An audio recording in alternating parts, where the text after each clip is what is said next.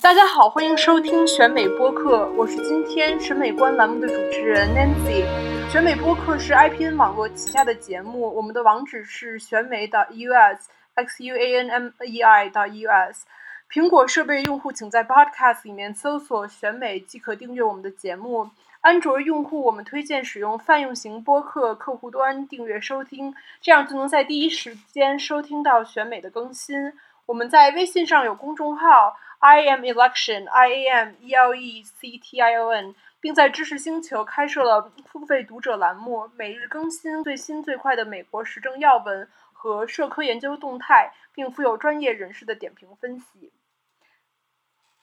好的，呃，我们先请呃今天的嘉宾都来自我介绍一下啊。大家好，我是 Nancy，然后我是耶鲁大学法学院的在读学生，今年在南非做研究一年。啊，大家好，我叫黄淑娟，我学的是我的专业是传播学专业，嗯，我现在是在 Bloomsburg University of Pennsylvania 呃做助理教授。好的，谢谢。呃，吕平，大家好，我叫吕平，我是女权之声的创始主编，目前我住在纽约州的 Albany。谢谢，嗯，苏子，嗯，啊，大家好，我叫苏子，然后也叫王迪，我在威斯康星麦迪逊读社会学。好的，谢谢。那我们今天其实请到了一个就是非常强大的阵容，呃，就是在讨论开始之前，我先要提出来，就是我们这一期讨论的内容会涉及到性骚扰、性侵等议题，请听众们注意。在讨论开始之前，就是我我就是来先先读这么一段话，然后这段话有点长，但是我觉得写的特别好。嗯，就相当于开启一下这个讨论。这段话是我们今天的一个，我们我们今天嘉宾中的一员写的。嗯，是这样一段话：写，呃，如何理解女性性侵犯的社会属性？呃，或许可以从这个角度入手，它是对女性进入公共空间的必要惩罚。之为必要，在于女性的能力既被需要又被控制的无奈与平衡。在现代性的开明表现之下，在比在传统性别隔离制度下获取更多女性社会贡献的同时。通过这种惩罚，男权社会维持着对女性身体的限制，并且规训二等公民式的女性气质，用恐惧和自我厌恶削削弱女性的女性们的力量，避免她们争得与男性同等的成就与地位。嗯，作为现象的性骚扰是女性可以自由行动、接受公共教育、加入有薪劳动及社会事务的现代社会的产物，其影响范围也同步于随着女性活动范围的扩大和上升。呃，这段话有有点理论化，然后，但是我我觉得对我们今天讨论有非常重要的意义。我们今天讨论的切入点其实是最近美国，嗯，就是非常渐渐走入主流化，而且就是有很大影响力的这样的一个 Me Too 运动。Me Too 呢是一个就是推特上的这样的一个 Hashtag，就是这样的一个。一个名名称是在就是今年差不多十月，然后十一月以来，嗯，在推特上被相当于重推了上上应该是上百万次的这样的一个运动。Time 时代时代周刊这个杂志有观众朋友应该会应该不陌生，是二零零七年、二零一七年时代周刊选出的这个年度人物，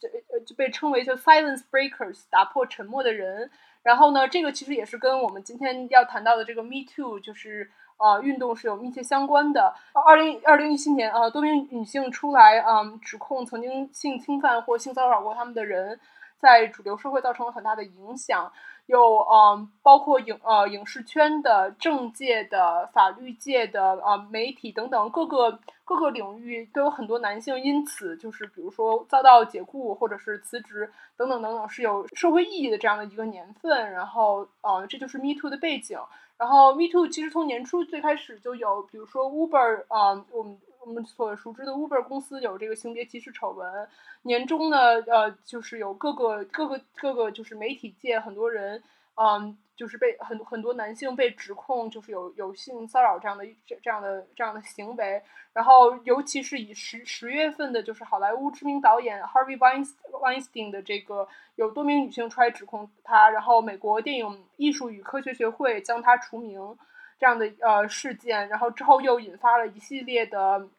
一系列的这样的就是。呃，之后的事件包括在在政坛有很大的影响。明尼苏达州的参议员是民主党的 Al Franken，在许多的他的女性议员同事的要求下辞职了。然后呃，前一阵儿阿拉巴马选举的时候，共和党选举人 Roy Moore，嗯，他曾经性侵过多名女性，包括其中有一位当年只有十四岁的十四岁的受害者，然后他们一起出来，然后阿拉巴巴马州的选举就相当于是，然后就是民主党的当呃候选人当胜胜选，这是阿拉巴马州嗯应该是九十年代以来的首次有就是民主。民主党候选人当选这样的一个情况，然后当然就是刚才讲到政界，然后影视界也有其他的人，包括就是 Fox 的 Bill O'Reilly NBC 的 Mike Lauer，然后主持知名主持人 Charlie Rose，导演 James Toback 等等等等等的，就是他们也因此，嗯，就是他们的声誉受到了很大的影响，然后呃，基本上都要不就是解雇，要不被解雇，要不就是自己辞职。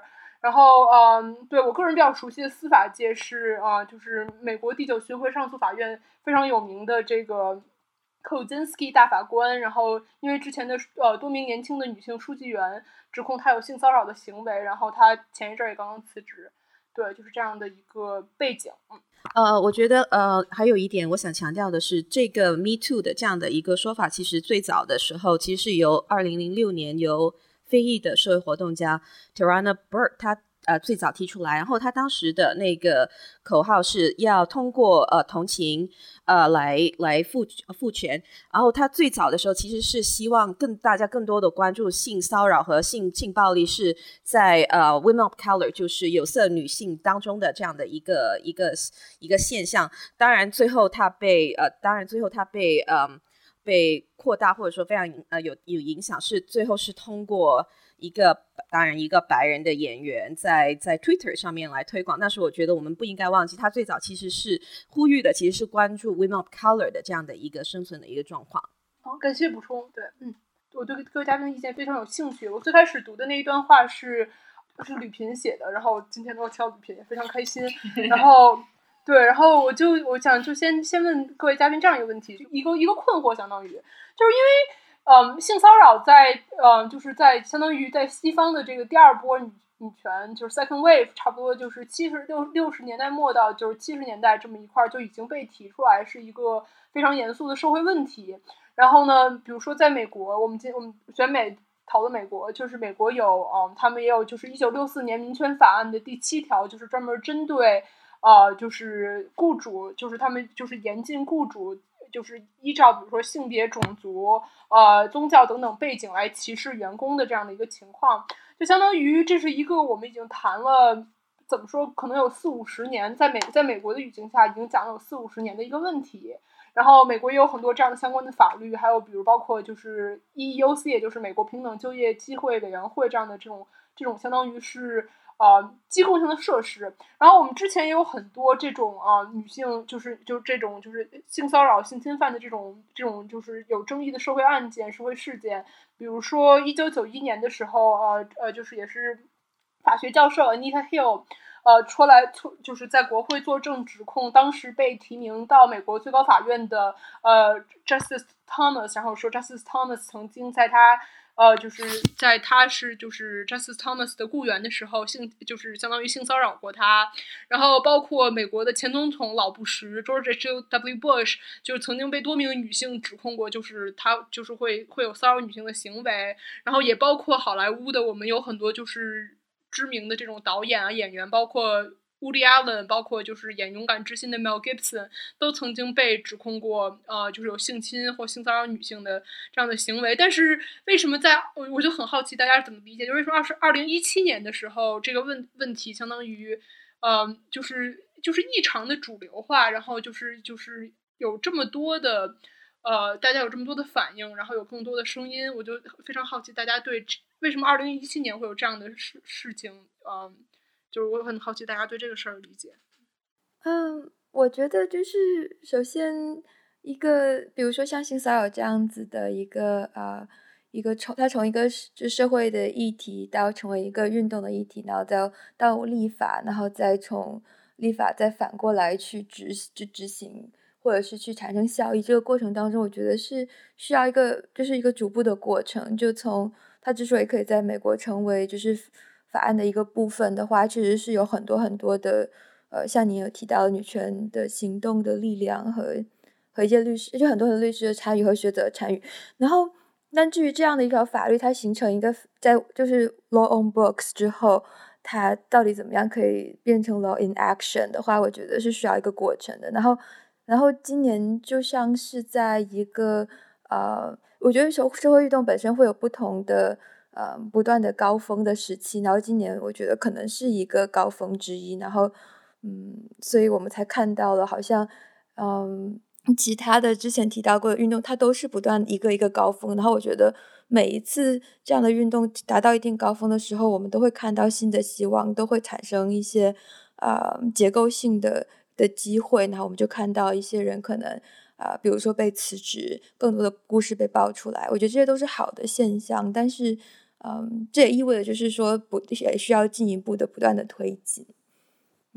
呃，我觉得还有一个，刚才我非常同意，像啊，梳子他说到这样的一个运动，它需要不不断的推进，因为呃，刚才我有提到，像这个运动其实可能更早的时候是呃非裔的活动家，嗯 t a r a n a Burke 他先提出来，但是当时并没有得到这么多的一个关注。我觉得其中的一个原因是因为他只在推进的是大家关注呃性暴力在呃 Women of Color。这样的一个边缘群体或者说弱势群体里面的一个严重的一个问题，但是在今年的时候，它是得到嗯大部分的人在譬如说在 Facebook 或者在 Twitter 上面呃呼吁这样的或参与这样的一个活动，他们很多的人他们自己的身份是呃非跨性别的，而且是白人的女性，甚至很多人是好莱坞的名人。这样的一个他们在主流话语中占据的这样的一个主流的地位，我觉得也同时也是一个，当然我们可以说是一个 whitewashing，就是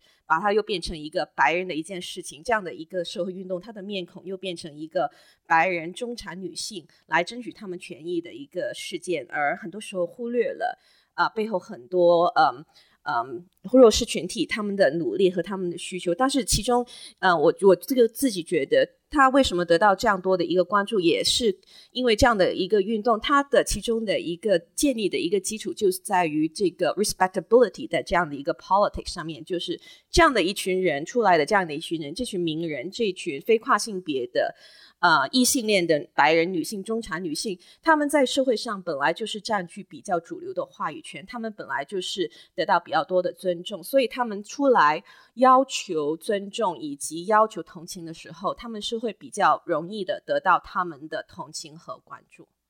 当然，可能我自己自己觉得，可能当然也跟嗯去年的选举可能会有关系，因为大家都知道 Trump 他在选举期间也爆出了性丑闻。其实很多人都对都对对这个非常的愤怒，包包括我们，我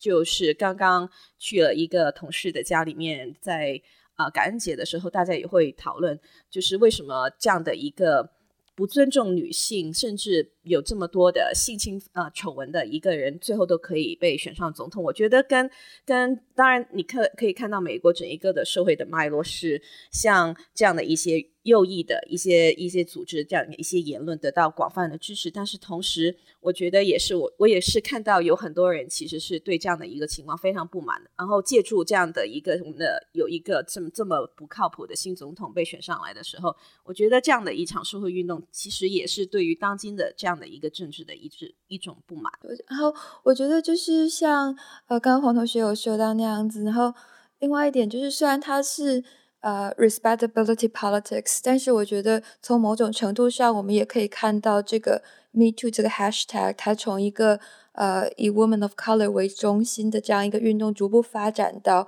白人女性不可不得不去参与这个运动。我觉得这个本身是运动力量的扩大的过程。就我觉得它除了是 respectability politics 之外，它也是一个 accountability，因为我知道很多时候。呃，就是中产的异性恋顺性别白人女性，她们可能觉得她在做一些啊运动的时候，她是给予性的，就是她有觉得说这个事情跟我没有关系，但是我同情你去做，就这种施舍型的姿态。但是，呃，我觉得 Me Too 的这个这个 Hashtag 的过程当中，可能迫使更多的人用自己的事情去说，就是他们阐述的不仅仅是一一段经历，而是。我作为一个什么样的女性，我或者是作为一个什么样的人，我我跟这样的一个呃职场性骚扰跟性骚扰之间的关系是什么？所以我觉得他从某种程度上可以看到，呃，就是这些人是这些这些更 privileged 的人就不能再说这件事情就是事不关己了。嗯呃我想说，在在这个 Me Too 这个运动出现之前，在最后可能制造紧张一些紧呃，最后制造最后的这个紧张气氛的，比如是呃福克斯新闻的那个王牌主持人，他被指控被指控性骚扰，并且受到这个处受到这个严厉的一个处分。通过在这个案件当中，这个那个女性的呃呃 C C N 的主持人们，还有其他的一些娱乐名人，跟这个性骚扰，跟这个呃跟这个主持人，跟这个主持人，以及跟性骚扰。呃，性骚扰者以及跟这个嗯呃雇佣机构之间的这个呃矛盾，就是也也公开化了。我觉得从这从这，我觉得这我觉得这个这个事件其实非常，这个事件就说这这一类的事件，这样的事件最终导致了这个 Me Too 运动的出现。但 Me Too 运动本身，Me Too 本身的设置，呃，是前所未有的。呃，我指的是它有一个呃呃，大家可以看这个 Me Too 的 Me Too 运动跟在呃所有在这之前出现的关于性骚扰的。呃，活动之间有什么样的区别？其实开始 Me Too 运动本身也是呃鼓励女性说出自己的经验。所谓当女鼓励女性说出自己的经验，这个是非常笼统的。那这可以是一个是个，这可以是个受害者，完全可以是一个受害者的经验。而这在这个受害者的经验背后，呃呃，骚扰者是隐身。但是很快 Me Too 运动就导致了什么？导致了揭发，导致了这个指向受害指向骚扰者的揭发。我觉得这是 Me Too 运动的一个重大的一个转变和它一个。和他呃能够取得今天这个成就的非常重要的原因，就它不再是女性的诉说，不仅仅是在是女性的诉说，当然诉说非常重要，但不仅仅是女性的诉说，而是个指控。尤其我我看得到这个运动，它的那个影响不仅仅局限在美国，它也得到了国际社会的一个广泛的一个声援。比如说刚才啊吕平说到，呃，它不仅是女性的诉说，而且它还是一个指控。譬如说在法国，他们的呃标语就是呃 denounce your pig。呃，当然这个是英文的一个翻译，它原文是法文，我不懂法文，所以我也不知道这个怎么 pronounce。呃，但是它的有意思的是，它的这个运动不仅仅是嗯说出了我的经验，而且它是暴露那头猪，那头侵害过你，而且呃骚扰过你的那头猪，我觉得这个是非常有意思。嗯，我我个人其实就是在 Me Too 的这个就是嗯在推特上就是相当于风靡的同时。呃，然后我我觉得很有趣的一点就是，我觉得今年大家对这个就是职场性骚扰和就是比如性别平等这个这这种就是，嗯的这种就是在美国的社会共识其实也是有。进步的也是有推进的，然后我个人其实觉得非常有趣的是，有更多的，比如说我的朋友，他们会来呃尝试，比如说理解或者来就是相当于解释这个就是性骚扰中所包含的，比如说嗯，就是受害人和这个就是相当于骚扰者，也是这个加害人的权利关系，也包括比如说呃，就是这个权利关系是如何通过比如呃这个加害人的威逼利诱。嗯，使这个受害人保持沉默，然后也包括，比如说，就是今年，嗯，据说是英语中就是今年被查的最多的一个词，complicity，就是有比如共谋、同犯的这样的含义，就是这个性骚扰是怎么着，依靠着这些非常有权有势的呃男性男性就是骚扰者，他们他们周围的团队，他们就是身边的人也同时保持着沉默，才得以。呃，是就是以数十年的这样的时间段进行下去的，就是我我很我很想听听，就是嘉宾们是怎么理解，就是从一个就是不管是从理论的角度，还有就是从一个社会共识的角度，是怎样理解我们作为一个社会，然后包括比如说是美国社会，或者是作为生活在美国的中国人，就是我们是怎么理解就是性骚扰，还有比如说性别就和职场性别歧视这样的一种这样这样一个关系，嗯。他我还想补充一点是什么呢？就是说，女人为什么可以就是公开的这个指控哈？这个背后必这必须有一个前提，就是当她她这个指控她不会被惩罚。为什么女人对所有的性骚扰和性侵害总是倾向于这个沉默？是因为这个呃社会无时无刻的在不在呃呃。不再告诉女性，就是如果你讲出来，你一定会被，你会首先，呃，你所得到的不是呃问题的解决，而是你自己的被惩罚。所以这是导致大部分，这是导致女性在这个性骚扰、性骚扰性侵害面前沉默，沉默成为沉默。所以沉默是一个沉默是一个后果，沉默也是一个问题无法解决的一个无法问题无法解决的一个新的一个循环。所以这个为什么 Me Too？为什么 Me Too 在 Me Too 当中，女性可以感觉到自己被受害者可以感觉到自己有充分的。自信有被赋权，就是这个事情我可以这个指控我可以被说出来，而呃预期被惩罚的不是我，而是对方。我觉得这一点，我觉得这个其实也是一个，这也是一个关键。那么必须要有足，在这之前必须要有足够的舆论和足够的案例，让所有被说出来说出来的女人和男人有这样的自信，我说出来不会被惩罚，这是第一点。所以看到在这，所以我指的是在这之前，所以在这之前那些呃被处理的这案子是非常重要的。另外还有还有一件，还有一点就是这个呃社交媒体，是要当你把是当你把用同一个标签把你的遭遇放在社交媒体上，这意味着什么？所有人都可以看见，而所有的支持者都可以声援你。这跟把你的案件送到一个体制化的处理轨道当中是非常不一样的。在任何机构，虽然呃，在任何这个在这个呃处理性骚扰的这个机制当中的缺点是什么？个呃受害者是孤立的，他的声音是被一个体制所引导，甚至可能会消音的。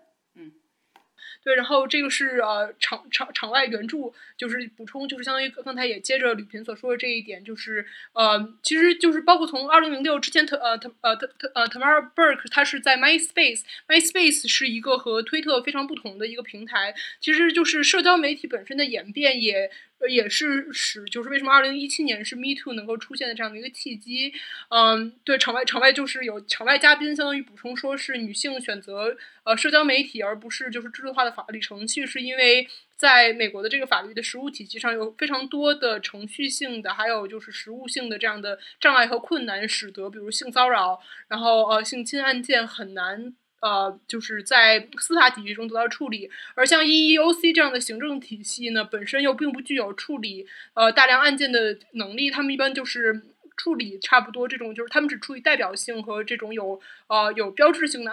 案例，一般差不多可能只有所有案例中的百分之一到百分之十不到，对。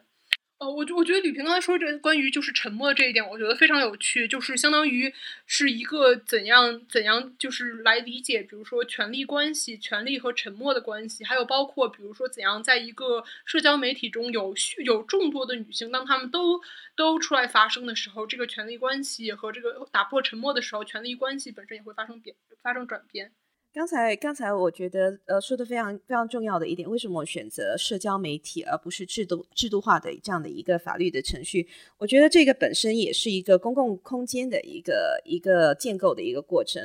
然后在这个过程里面，我觉得也是一个建构女性的团结。其实不仅仅是女性，我觉得这个运动始终给我的呃感觉是它的一个局限性，就是他在想象这样的一个运动，就是一个有权有势的一个男人，嗯。嗯，压制女性的这样的一个过程，当然它是会更复杂，可能后面我们会会讨论到它的局限性。但是我觉得，首先要要，我觉得我自己想想，嗯，认可的是，他在这样的一个过程当中，通过 Me Too 的这样的一个呃控诉你的侵犯者的这样的一个过程，它也是一个呃团结的一个建构的过程。然后我看到也非常有意思的是，很多的人也会在 Facebook 或者在 Twitter 上面和各种的社交媒体上面。啊，声援这些啊，讲出他们自己的经历的呃女性的这样的一个过程，尽管他们可能是并没有自己并没有这样的一个经历，我觉得这样的是一个对于公共问题的一个讨论是非常有意思，因为我们知道传统上面的话，我们说是一对于公共议题谁有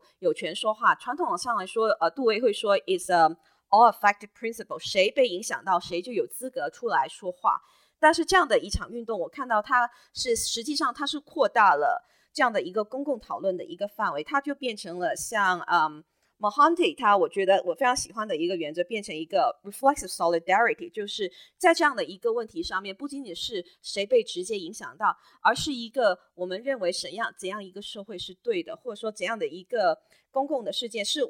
它的原则，其实就更多在于一个呃。政治的一个 political commitment，只要我们认为这样的一个事情是错的，我们都应该参与到这样的一个公共讨论里面。呃，黄世珍是呃，黄世珍是传播学的背景的，在传播学里面有个定理叫定理叫这个沉默的螺旋哈，大概就是说被呃呃嗯弱势者当预期到他的言论不会被肯定，不会被鼓或者被否会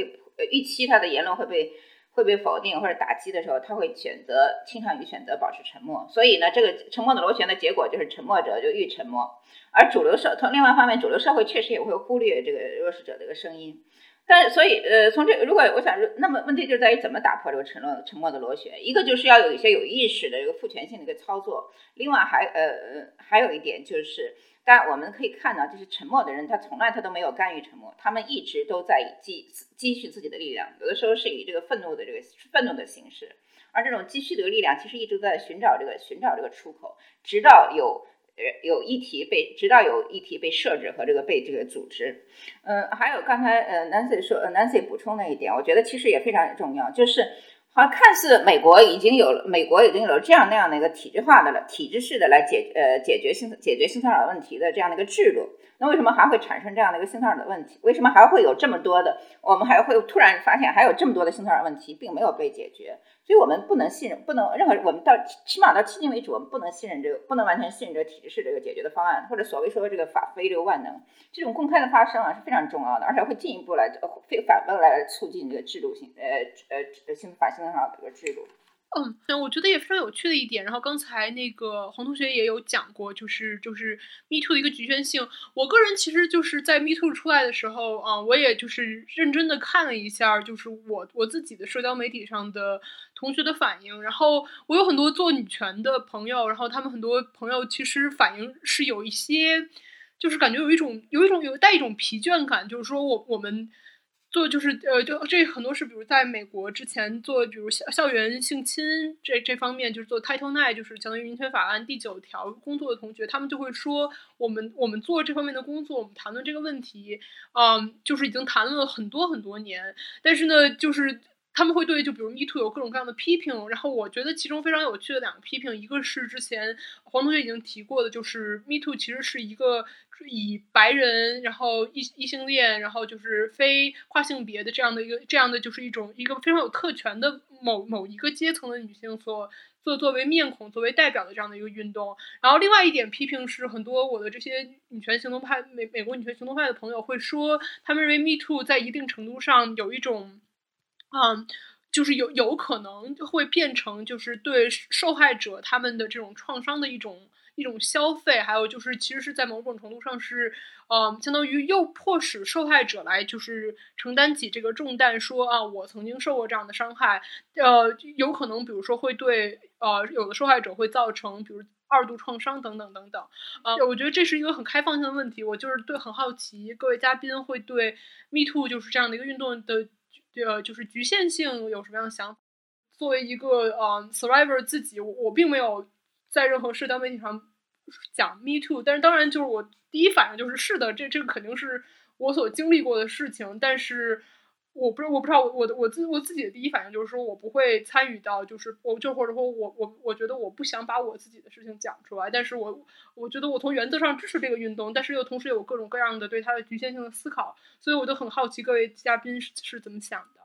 就我觉得这个，我觉得在以前所有的工作都没有白做，因为我们恰恰因为以前做了那么多的工作，今天这个当这个问题被广泛传播的时候，大家才会发现它已经有了这么这么广泛的一个基础。另外还有一点就是，Me Too 哈，它不是一个倡导，它不是 advocacy，它是 campaign，它是发声。所以这一点，这呃是这是不一样的。它呃，首先它不是一个，它不是有意识的组织化，而是由个人呃自自发的发起和自发的一个响应的。另外还有就是说，它它并不是从一开始就要呃呃提出一个什么样的政策性的设置。我我倒觉得这是一个它的好，这是这是一个它的优势，这是它开放的，呃，这是它一个比较开放的一个表现。还有关于刚才你呃，你和黄淑珍都提到的，就是呃，这个话这个话题它被接管，对吧？这个话题它从呃从这个弱从这个最最弱势的多重弱势这个女性那里到呃相对来拥有一定的拥有一定的特权的女性，这个话题都被接管。我觉得这是其实这是一个常态。嗯，这是 对，这是一个常态，就像那个，就像那个，呃，就像那个，呃，女女在世界范围内女权主义的女权主义的发，呃，女权主义的代言的这个资格被那个，嗯嗯，哈利波特的女主角接管一样，这是，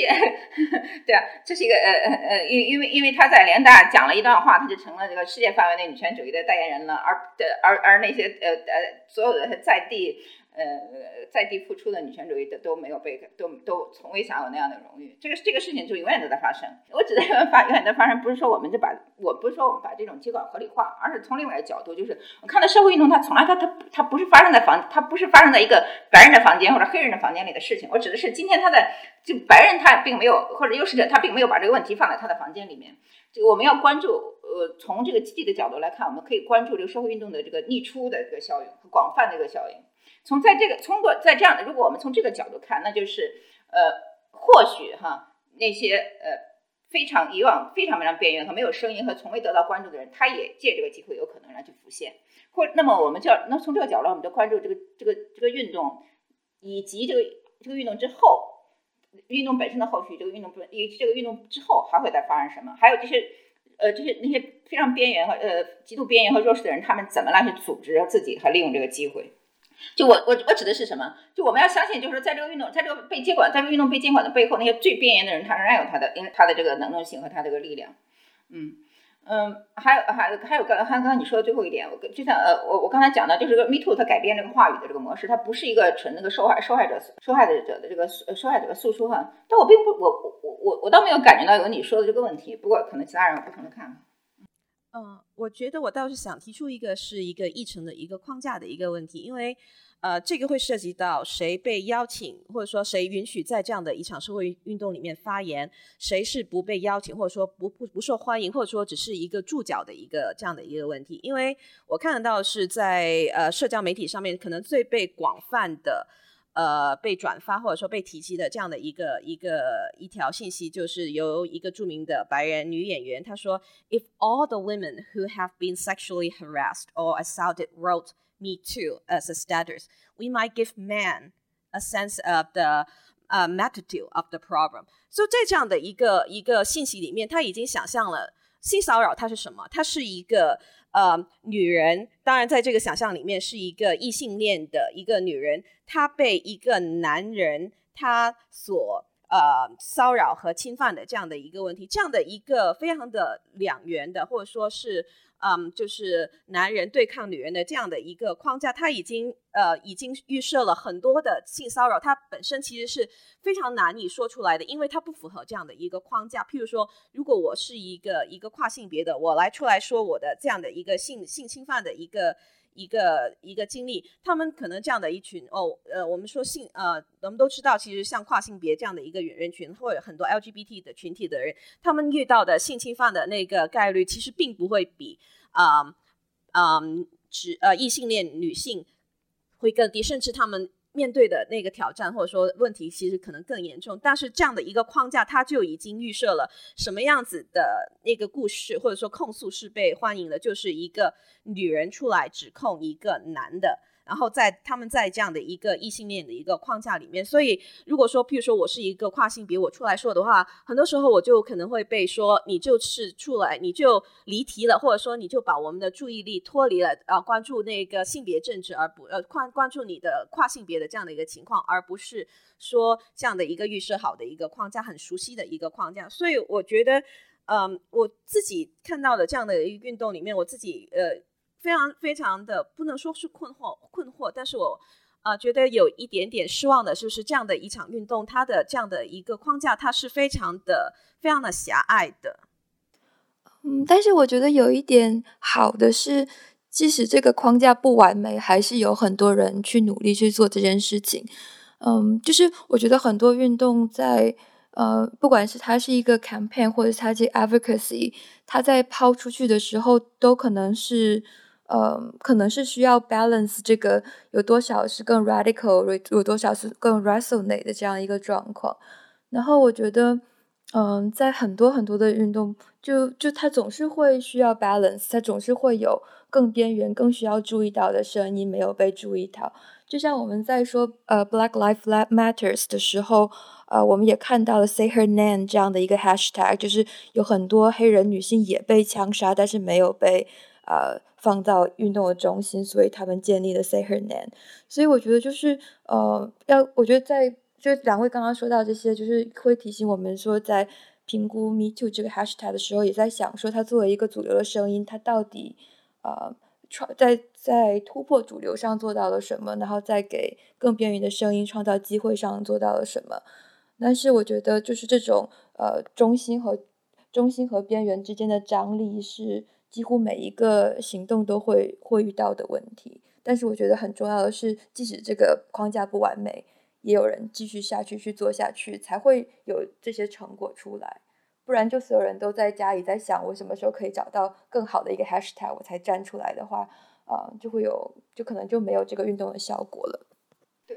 我我非常同意同呃苏子说的，就是当然有个前提哈。嗯，就是性骚扰，其实这个这个呃性骚扰这个议题，作为一个议题，其实它呃它本身它就是一个 怎么说呢？其实它在作为一个议题本身，它就属它是属在相当程度上，它是属于这个中产这个白领比较有优势的所谓职业女性群体的。嗯，呃，我指的是什么？就是说，呃呃。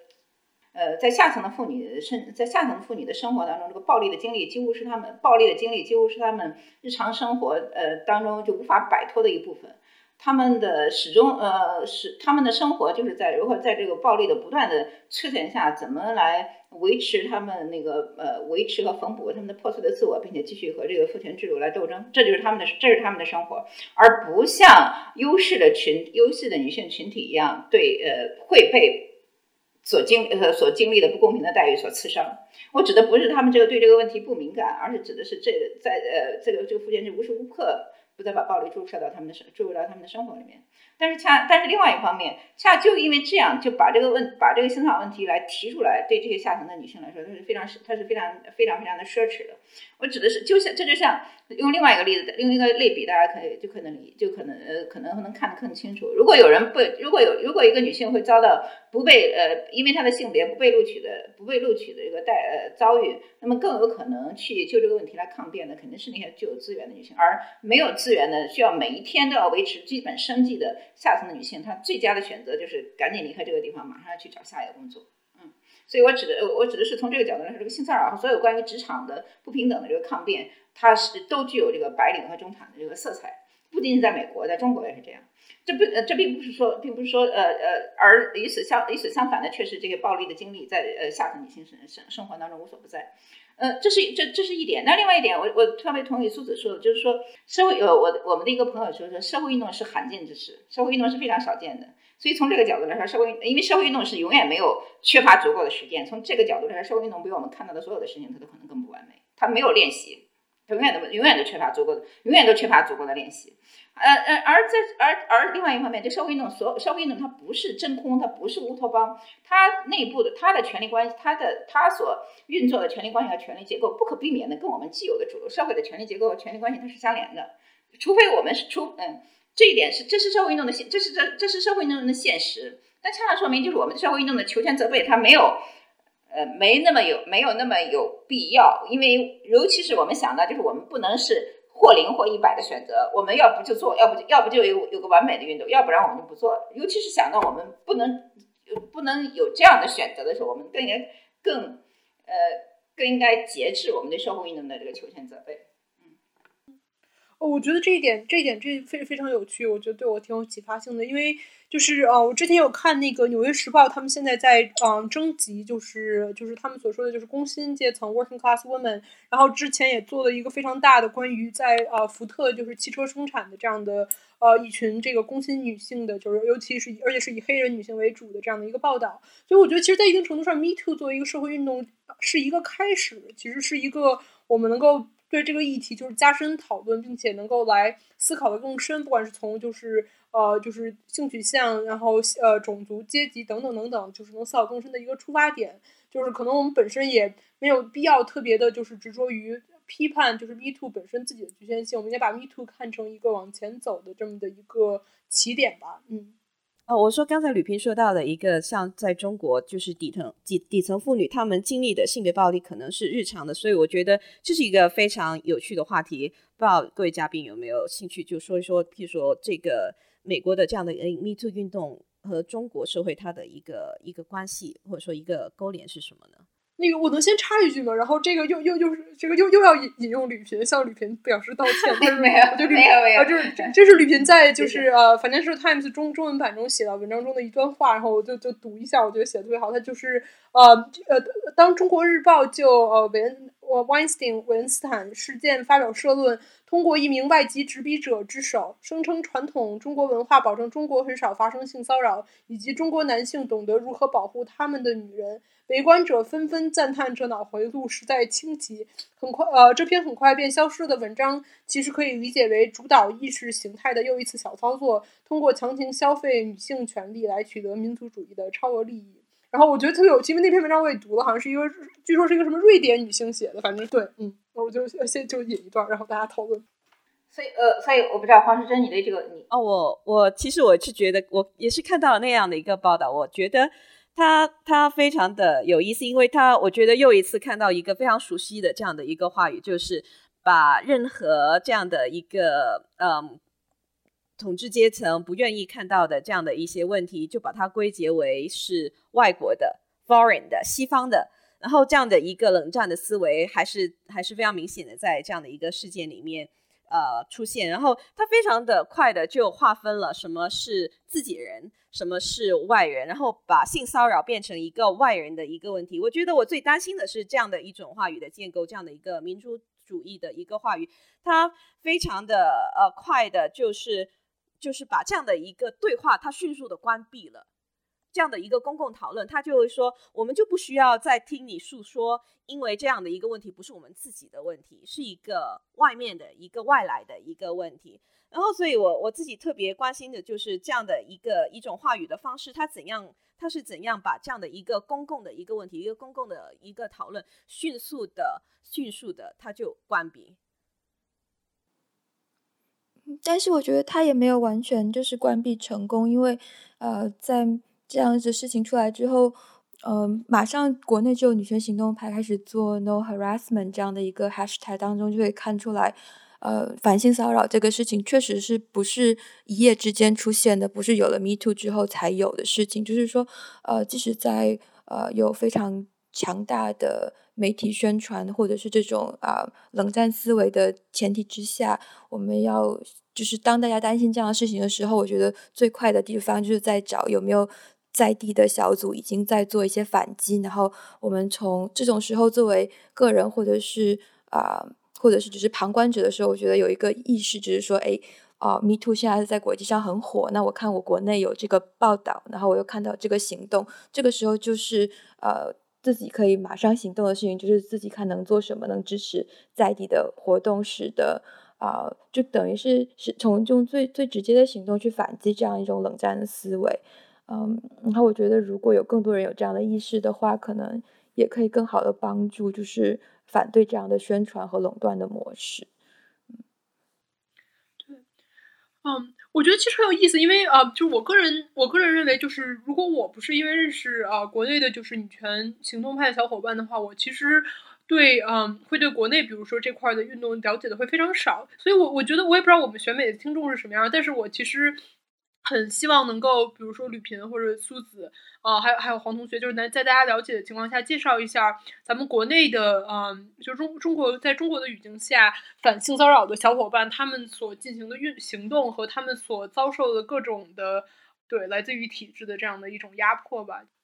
我觉得这个这个情况应该是吕萍和苏子肯定会比我更清楚。可是我就是想补充一个一个。提醒一下我们选美的一个听众，就是当我们刚才提到的，呃，China Daily 说的那样的一个评论，说这件事情，呃，是一个一呃这样的性骚扰，它始终是一个呃西方的一个问题的这样的一件事情。我觉得应该提醒一下我们的读者们，就在二零一五年，我们的我们在中国也是看到了女权五姐妹，就是因为派发这个防性骚扰的一这样的一个小册子，都被拘。拘留起来这样的一个一个背景的话，说呃性骚扰在中国不是一个问题，真的是非常的意味深长。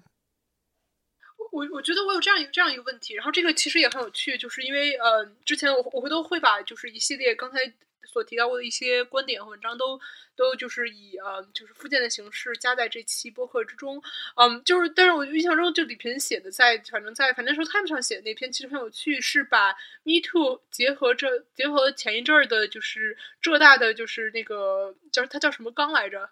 冯叫冯刚是吧？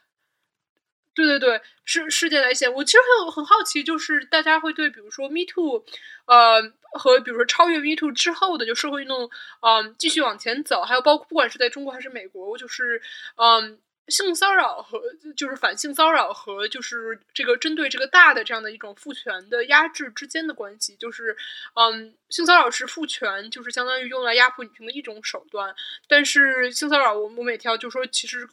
呃，李平刚才也也也强调过，就是其实是一个呃相对来说更中产的，然后是一些有资本的。女性，嗯，能就是能够就是呃，他们他们的这样的一个为主的，起码现在现在还是这样的这样的一个议题。就我很好奇，大家是怎么展望未来的？就是呃，理解就是就是反不管是反性骚扰，然后反父权，然后在中国，在美国，我们我们接下来往下走会有什么样的挑战？然后又会有什么样的机遇？嗯，那我抛砖引玉吧。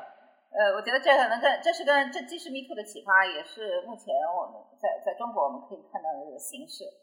呃，我我我指的是呃，大家都可以看到，其实像冯刚教授那样的言论，呃，好像不是直接跟性骚扰有关，那绝对是性别歧呃性骚扰和性别歧视的文化呃土，大家可以看到这些土壤是如何被养育的。嗯呃，所以大家也可以看到一个这个这个这个就父权的男权那个同盟。是呃，好像是如何可以广泛的一个存在，而且原呃，已经跟我们的权力机构紧密的结合在一起了。嗯，我我我我想说的是什么？就是说，我们呃，就不就恒安事件或者是呃 m e t o 事件呃 m e t o 是密特事件来呃或者其他的一个事件来看，就我们这个我们我们公开这个辩论或者文化批判非常重要。只有这我们要铲除这个性骚扰和性性歧视呃呃改造这个性骚扰和性歧视这个土壤的话。就批判和辩论呃非常非常的重要，呃当然但是同时不呃不是呃倡导政策性的倡导和制度性的倡导当然非常非常也是非常非常的重要，但我指的是恰恰目前的阶段，我的想法是我们还不真的不能特别着急，我指的是呃这可能是基于我对任何一个呃我对这个国家体制的不信任，对政策性体制的不信任。我认为如果说够快的把我们把我们的思路引入到呃政策的设置上。呃，那我那呃，可能欲速而不达。呃，政策因为中国，当然中国现在是没几乎没有反对性骚扰的可靠的制度，这个制度必须得是建立。但是呃，我们在这个跟推进这个制度建立的同时或者之前，我们的呃呃辩论和这个批判的呃这个呃工作应该要呃应该非常的广泛。我我刚才提到的是这个框架的一个问题，所以我觉得我当然也我其实对这个运动其实是非常的支持的，但是。呃，我觉得如果说是未来的推进的话，我个人非常希望看到的就是我们怎样可以创造或者说允许更多的框架，呃，来理解其他的各其他形式的性别暴力，不仅仅是性骚扰，呃，我觉得是性别暴力，它是超越这个基于 you know 异性恋的还有顺性恋的这样的一群人的这样的一个经验，啊，这样的一个框架，它是可以呃帮助我们去理解。譬如说，呃，男性可能也是会是性别暴力或者说性骚扰的受害者，还有譬如说，嗯，trans 的，就是呃跨性别，还有譬如说 LGBT 很多群体的这样的一些被侵害的一个经验，我们怎样可以也可以创造这样的一个框架来让呢我们来理解这样的一个一个经历？因为我我说到这个，是因为我之前有看到过一个一个报道，就是有有有呃，譬如说一个嗯 lesbian。一个拉拉去去警局里面报警，然后说我被我被性骚扰了，然后侵害我的其实是另外一个女性，并不符合这样的我们看到这个 Me Too 运动的这样一个框架，一个一个男的侵害一个女的这样一个框架，但是警察他就没有办法去理解，因为他没有这样的一个框架去理解这样的一个经验，所以我们也没有这样的一个资源去帮助这样的一个人人群，所以。个人来说，我会，我也希望看到其中的一个这个运动未来的发展，是我们怎样可以有这样的一个框架，是可以理解各各种各样的一个性别的抱怨，而不仅仅局限于嗯，对于嗯呃异性恋的呃顺性恋的一个嗯嗯女嗯女性的这样的一个性骚扰的一个经验。可以再补充一点，我指的是什么？当然，呃呃，首先前提就是说，我们是社会运动的。不同国家之间那个社会运动的这个相互比较，呃，分界这个可能不是那么靠谱。嗯，我并不认为中国的女权运动比美国的落后加引号，但是我必须得承认，今天的中国没还没有能够发育 Me Too 那样运动的土壤。因为 Me Too，因为因为如果能够让女性来报出的受害者、报出的施暴者的名字，它必须有两个前提：第一，就是说她觉得自己不会被怀疑，她的指控是会被信任的。第二就是说，他相信自己不会因为这个指控而被遭到这个惩罚，广泛的一个惩罚。现在在中国根本不具，还不具备这两个条件。第一就是大家怀疑，没有这个这个主流的舆论说，呃，就马上会抛出的怀疑。第二就是可能会呃，不但对方可能不会被惩治，这个女性自己还会招来招来一系列的这个麻烦。这都是在这都都都前年不远，有个在地铁里的女孩被一个经济学家性骚扰之后，这经济经济学家在互互联网通过互联网和媒媒体对这个女孩进行进行大肆羞辱，而且还起诉这个女生。嗯，所以嗯，我指的是现在中国没有这个没有还没有这个 Me Too 运动的没有这个 Me Too 运动的产生 Me Too 运动这样的一个土壤，而且呃那么背后深层一点，就中国的这个民间社会，呃还是比方说包括女女权的这个活动，呃非常的非常的呃还非常的呃虚弱，而且还在呃不断的被缩减呃缩减当中，所以从这个从在这个在这样的一个背景下，就是。我们能够在多大的程度上来指望，能够来期待关于呃性骚扰的控诉，呃异军突起？我觉得这个很难，很难的乐观。但是我们要关注，但是我但是我们必须得关注这个呃愤怒的那个萌芽，这特别重要。嗯，嗯，我觉得就是我非常同意两位的说法。然后，呃，我本来想说，可能跟雨萍刚刚最后说的有点像，就是我觉得，嗯，需要。特别是在中国，可能运动会需要更多的资源和更多的培力。就是很多时候，呃，在互联网上发生，我觉得在一些语境下，比如说很多人会受到怀疑，甚至受到打压，这样的时候是需要一定的经验，也需要就是前辈的经验来传递的。所以，嗯，我觉得可能是，呃，社会运动本身可能需要。嗯，有更多的资源和力量注射进去，然后也需要更多的、更广泛的社，就是社群和社会的支持。然后我觉得这种社会的社群和社社会和社群的支持，并不是就是天然会存在，它这种土壤是需要呃不断去培养和去锻炼。这种时候，就像。呃，我觉得这种时候，比如像像这个播客啊，还有像 Me Too 这样的一些传播，然后像之前提到的蕾蕾和朱茜茜的这样的行动，他们都是一次一次的对呃，就是公众的锻炼。就是就是我觉得这些呃，就是不管是用什么样的形式，我觉得这样的一种呃集体性的行动会需要继续不断继续下去。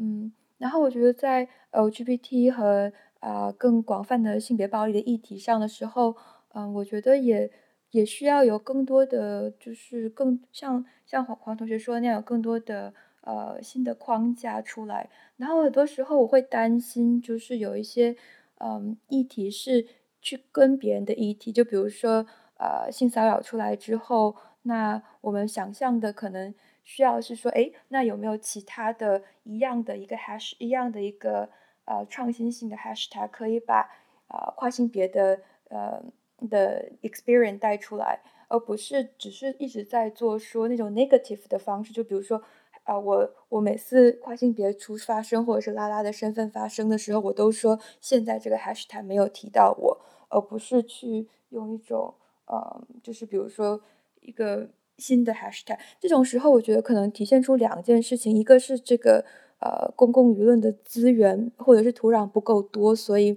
呃，还是有一些比较主流、比较 dominant 的 hashtag 和议题在主导性别议题到底是什么。然后从某种程度上来讲，我觉得更嗯，可能作为我自己啊，也算比较就也处在边缘这样的一个人群当中的呃学者或者行动者，我会觉得说也是会有更多的责任去想说，在这样的前提下，那我们要怎么样去创新，怎么样去做一个。啊，更新的议题，就是我觉得，当社会运动有各种各样的议题都被不断的成型、不断的系统化，有更多的土壤去支持和资源的时候，啊，整个公民社会也会更加的强大。我觉得苏子说点这一点其实非常有意思，但我希望，当然我不希望特别离题，哈，就是关于这个最边缘的或者多重边缘的人群，他怎么能够看见？他附着在一个相呃呃附着在一个相对主流以及已然。浮现的框架，已然浮现的已然主流化的框架下有没有用？呃，我同意苏子说的，其实没什么，没有，呃，这完全可以这样做，你永远都可以这样做，但这个机会其实特别小。呃，因为有一个前提就是你，呃，别，呃，主流社会不会因为你呼吁主流社会看见你而就看见你。嗯，主流你必须 这个社会运动，它这个这个呃这个被看见，其实是一个被看见，其实是一个操作之后的结果。我指的是。呃，不能通过呼吁被看见，而而你把你要把你的呼吁变成呃行动，而这个而这个行动的组织对，比如对别人选手尤其特别重要的就是要有自己的，要有自己的原创性，而不是附属在主流的主流框架之下。我觉得可以举一个，可能举一个例子，就是比如说，我我我我当时在想这段话的时候，我想的是，呃，Black Black Life Matters 和呃 Say Her Name 之间的张力。然后我之前有在呃刚刚发言的时候提到过，就是我觉得 Say Her Name 并没有拿走 Black Life Matter 的任何的东西，但他在这样的一个 Black Life Matter 的这样的一个呃创造出的各种各样 opportunity structure 里面，Say Her Name 作为一个强调黑人女性也同样受到警察暴力这样的一个声音站出来的时候，它其实对呃相对于说更主流的一个声音，比如说黑人男性受暴这样的事情，它其实是互相有非常有张力，但是又非常 productive 的。所以我觉得，呃，性别议题也需要有这样的。就是更有张力、更 productive 的之间的这样的互相呼应的主所谓的主流和边缘的议题，就是想再呼应一下，呃，就是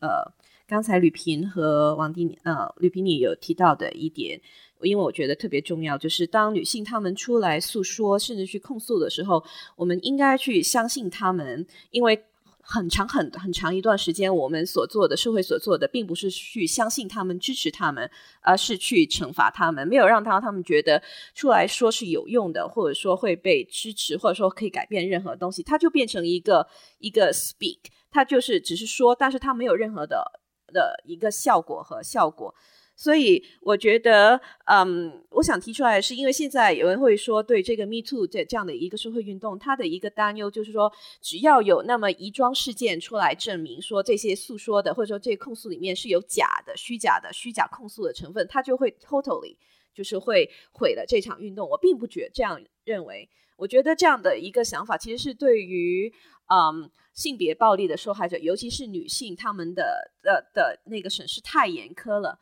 我们会看到各种各样的社会的各种各样的问题，我们总是会看到，有的时候控诉并不一定所有都是真实的，或者说都是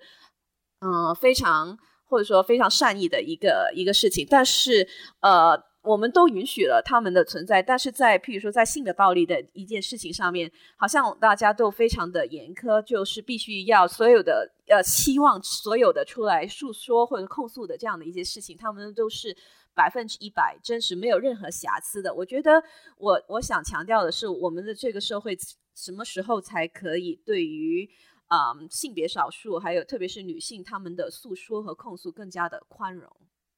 就咱们选美，就是也有一个观众的问题。其实可能我觉得跟刚才刚才黄同学说的，还有吕平刚才前面说过一个点是有关的，就是这个观众问题，他问到的就是说，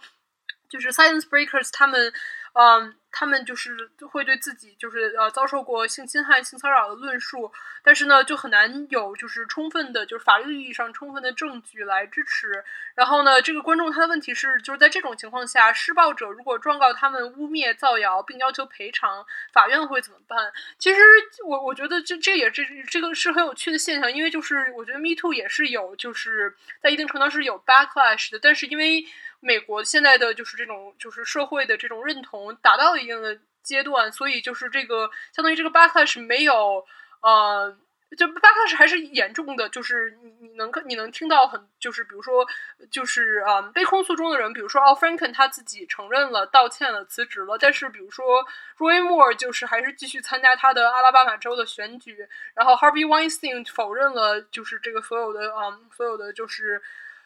控诉，然后在这这在这种情况下，其实很有意思，就是说，我们我们之前也讨论过，Me Too 是一个社会媒体上的运动，它不是一个法律的形式。但是，我们能不能相信，就是我们作为一个社会是怎样来回应？就比如说，女性讲出她们被骚被被。侵害、被骚扰的这样的一个问题啊，我这这一点上，我其实我个人想补充一下，就是种族的这个这个就是这个观点。然后呢，我觉得种族其实也是很很复杂的。然后之前那个哥大的这个哥大法学院的呃 Kimberly Crenshaw 教授他提出就是 intersectionality，就是交互性这个概念，也是主要呃针对黑人女性，比如说遭受家暴，但是他们会对遭受家暴保持沉默，因为他他们，嗯，所处的这个黑人社群中的黑人男性是有一个在历史上有很多，就是尤其是在就是十九世纪末二十世纪初，有很多的黑人男性，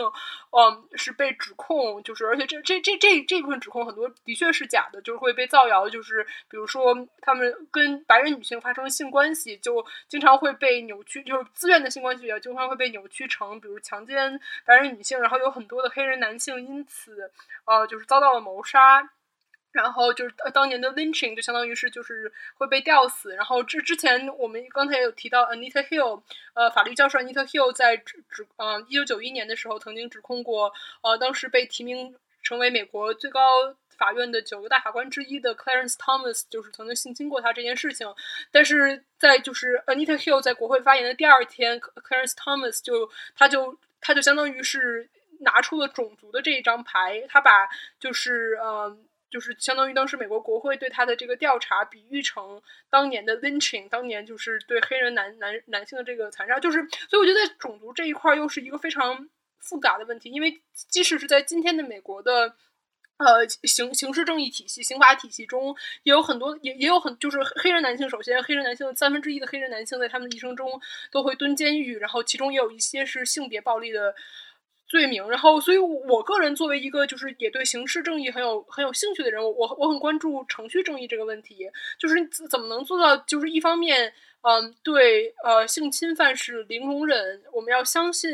嗯，女性的，还有就比如说边缘群体，他们他们就是说出自己曾经遭到骚扰、遭到性侵的这样的经历的同时，能够。在就是能够满足程序正义，这是一个我个人认为其实是在一定程度上是有张力、有矛盾的这样一个点。然后这一次那个在哦，Franken 就是明明尼苏达州的这个民主党的这个议员，他辞职之前，呃，有有一个我很喜欢的，也是这是 Fordham Law 的一个老师，是 Zephyr Teachout，也曾经是纽约州州长的竞选人。他他就写出了一个文章，他认为就是还是有必要有有程序正义，尤其比如说在议员辞职这种事情，他认为就是应该有一个正式的调查。嗯，但是。他这是他的观点，但我还是很建议大家思考一下，就是怎么着能够做到，我们既嗯相信相信就是受害者他们发声，给他们权利，呃，不去在就是就是不去质疑他们对自己经历的陈陈呃陈述的同时，同时也要思考就是程序正义，尤其程序正义是在就是有这样种族种族的这样的一层这样之间的关系。但是说这个问题挺有意思。只有两种不同的情况啊，一种就是比如说 C 呃 Fox 对他的这个主王牌主持人的那个调那个处理，呃，我相信我相信 Fox 一一定经过严格严密的调查，只是没有把那个调查公布于众，因为他的他解雇那个主持人很可能会引起法律性的，有可能会引起法律性的问题，所以他会预防。从这个角这一类的案件，那我们可能就不能不用担心，只是他没有公开而已，只是这个。结呃调查本身没有公开，他也没有义务对公众公开而已。另外一个部分就是直接诉诸于社交呃社交媒体的这些指控。我我想说我想说的是，说这是本身就是一个呃舆论战，而且那些呃被指控者为什么呃都非常迅速的呃承认了？实际上他们在对他们的，我想他们呃都很清楚。承认是对他们最好的止损，在呃止损的这个方式，否则他们会付出呃更多的一个代价。当然，这个代价对这些名人来说，主要是舆舆论他们，但这个舆论舆论上代价足够摧毁他们的职业生涯。嗯，我可能我可能还是一个法非万能的，我相信主要我还是倾向于相信法，相信法非万能的。我指的是在所有在他们之所以能够呃承认和接受惩罚这个现象背后。就说明这些指控没什么不没应该没什么问题，对对，那个我我但我要提一点，其实很有意思，就是我我我我个人我个人也是倾向于这样认为的，但是我觉得这这这次的 Me Too 其实给我了一个很很强的冲击，因为就是那个第九巡回法院的就是一个很有影响力的法官 Kaczynski 他的辞职，就是因为他是一个呃，就我我在英国法学院，我们有很多同学他们会想申请说要给法官当书记员，然后大家在我们在。业内其实大家就是在 Kozinski 被捅出来，曾经相当于是骚扰过他的这个女性书记员，年轻的女性的之前，就是大家都知道这种事儿。但是呢，很多的就比如法学院的教授，还是会比如说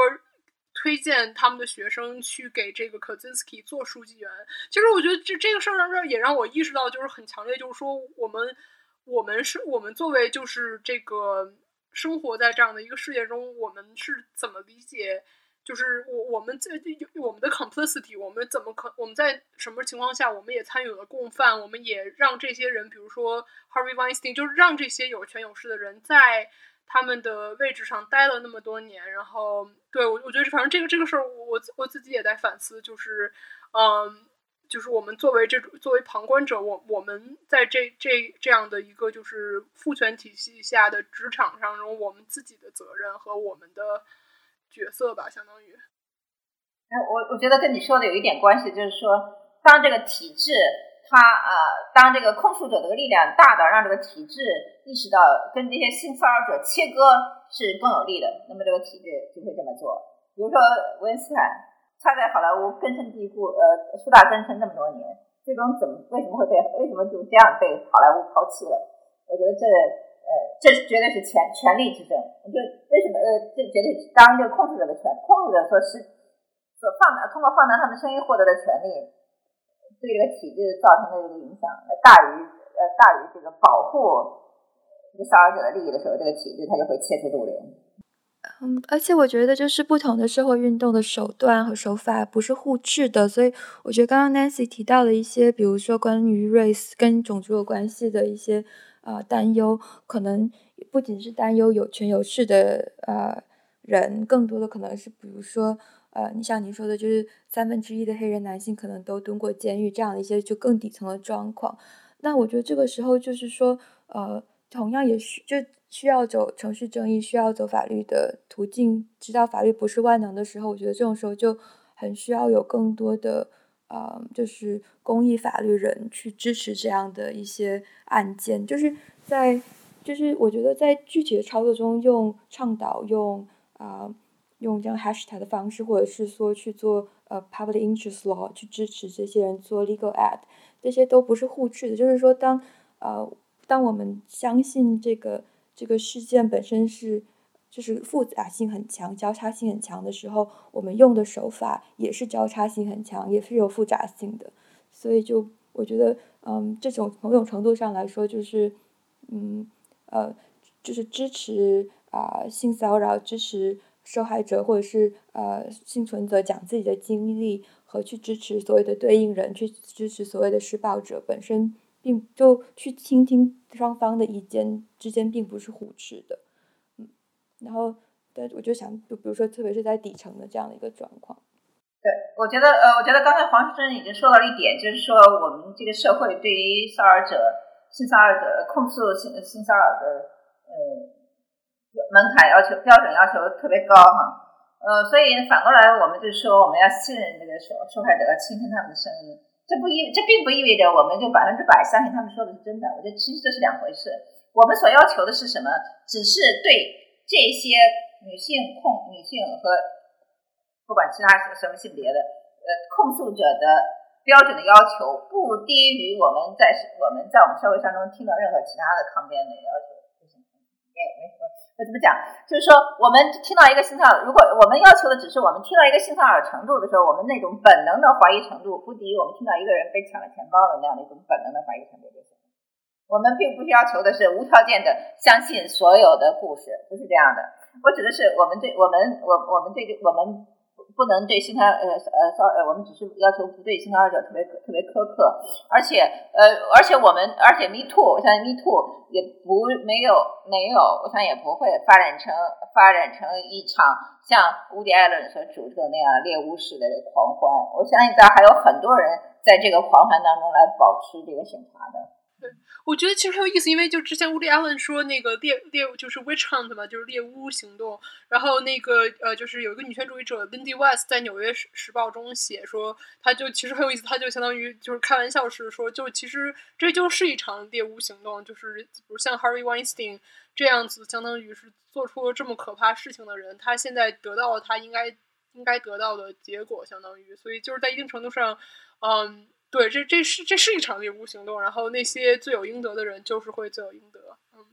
我对我我我其实就想安利一下，就比如说，我觉得嗯，大家可以就就对于美国感感兴趣的朋友也可以关注一下，比如咱们国内的，尤其北女权行动派他们的呃进展。然后比如说有很多很优秀的公众号，比如像女权之声，嗯，我回头也可以贴出来，然后就大家可以关注。然后我也会贴一些就是讲美国这方面的资源，然后给大家看一看。嗯，对。然后我我个人觉得，就是之前是谁说过这句话？好像是也是一个我们。呃，女权主义的一个呃作家赵四，他曾经引用过一位编辑的话说：“他说看一个国家的